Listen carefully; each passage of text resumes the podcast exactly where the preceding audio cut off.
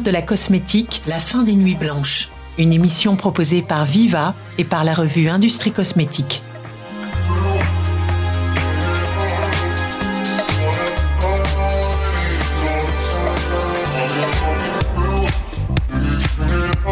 Bonjour à tous et merci d'écouter cette nouvelle émission qui va vous aider dans votre quotidien de cosméticien.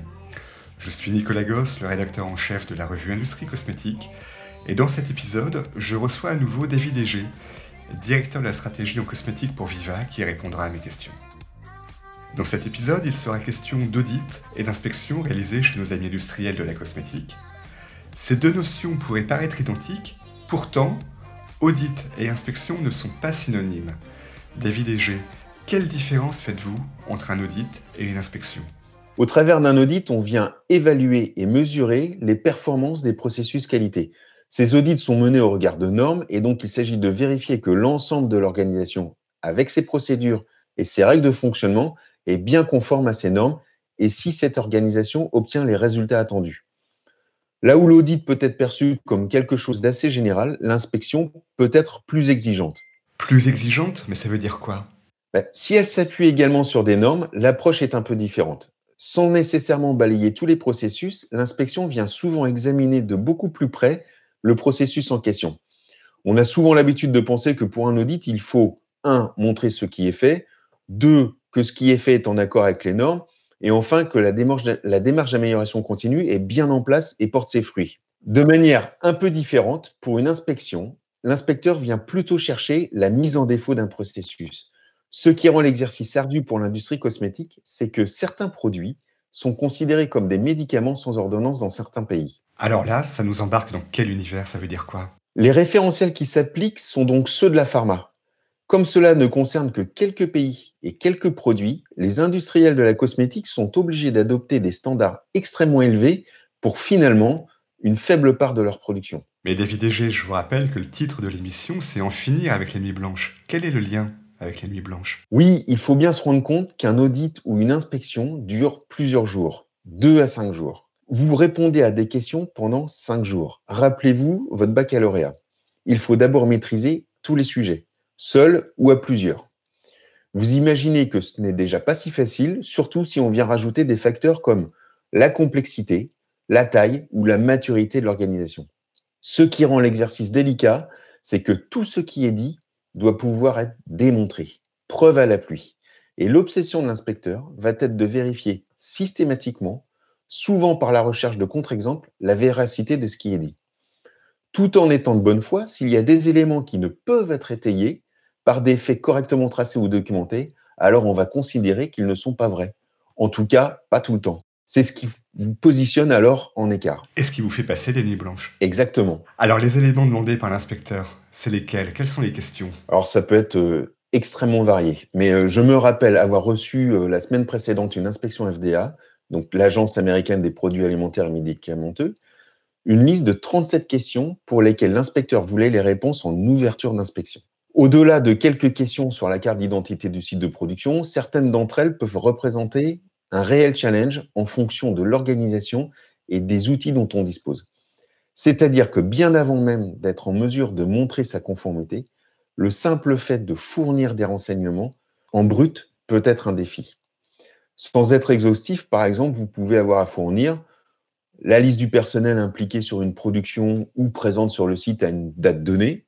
Évidemment, pour l'ensemble des individus de cette liste, on va vous demander les preuves de formation et d'habilitation pour les postes alors occupés, la liste de toutes les modifications substantielles apportées à l'outil de production depuis la dernière inspection, c'est-à-dire environ trois ans, la liste de toutes les déviations ou non-conformités sur les trois dernières années, l'ensemble des résultats qualité et les analyses de tendance associées, ou encore le listing des expéditions de produits par lot de production et par client. Et pourtant, la réponse à ces questions euh, n'est pas le cœur de l'inspection. C'est juste le début, alors que ça a pris un travail fou au préalable. Exactement. Alors même que la fourniture de ces éléments peut déjà représenter un défi, l'enjeu n'est pas du tout là. Alors qu'attend l'inspecteur de ces éléments fournis au préalable? Pour l'inspecteur, ces éléments sont simplement disponibles et lorsqu'il les demande, il s'attend à les recevoir immédiatement. L'enjeu réside en réalité dans le fait de vérifier au travers de ces éléments si les processus sont respectés, si les informations sont correctement interprétées et traitées, et si les décisions prises sur un événement ont été les bonnes. Tout ceci dans le but de garantir la meilleure qualité des produits commercialisés. Et donc là, l'interlocuteur, c'est l'équipe qualité? Oui, au-delà des attentes des inspecteurs, le rôle des équipes qualité n'est clairement pas dans le travail d'extraction et de tri de données qui sont difficilement disponibles en informatique et parfois même encore seulement disponibles sur papier. La valeur ajoutée des équipes qualité est dans l'analyse des données, le traitement des écarts et le suivi des plans d'action. Quand vous dépensez votre énergie là où n'est pas votre valeur ajoutée, il est évident que la qualité des produits que vous commercialisez n'en bénéficie pas. Alors, comment se préparer au mieux pour une inspection? Comme on vient de le montrer, la vraie préparation réside dans le sérieux du travail quotidien. Et les équipes qualité, comme le reste de l'organisation, sont là pour ça. La préparation ne doit pas résider dans la collecte de données. Ces activités doivent être supprimées. Les organisations les plus matures l'ont bien compris. Elle se dote de solutions techniques fiables, performantes, agiles, configurables et faciles d'utilisation qui permettent à chacun des nombreux intervenants de se concentrer sur sa réelle valeur ajoutée. Les solutions les plus performantes offrent une stabilité de fonctionnement réelle. On l'a vu pendant l'épisode Covid, où le cloud s'est avéré une vraie solution fiable et efficace. Donc, je prends n'importe quelle solution pour collecter les données. Non, il faut rester vigilant. Toutes les solutions ne se valent pas. Deux éléments à prendre en compte. Le premier, l'industrie cosmétique est en mutation au niveau qualité. De nombreuses contraintes réglementaires récentes, accélération du time to market, le mix produit modifié euh, en profondeur depuis deux mois. Les solutions informatiques doivent donner la capacité à l'industrie cosmétique de s'adapter. Et en cela, non seulement elles ne doivent pas être un frein, mais au contraire, elles doivent être le socle de l'adaptabilité en étant elles-mêmes agiles, configurables et en supportant les évolutions régulières en toute transparence pour l'utilisateur. Mais le second élément à prendre en compte est le suivant.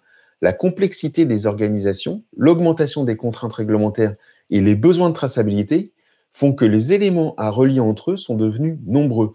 Par exemple, la formation des collaborateurs et la nature des décisions prises sur tel ou tel événement.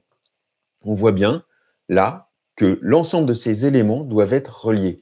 De plus en plus, cela s'étend aux autres entités avec qui on partage de plus en plus d'informations critiques dans les processus décisionnels. Je pense notamment aux services réglementaires.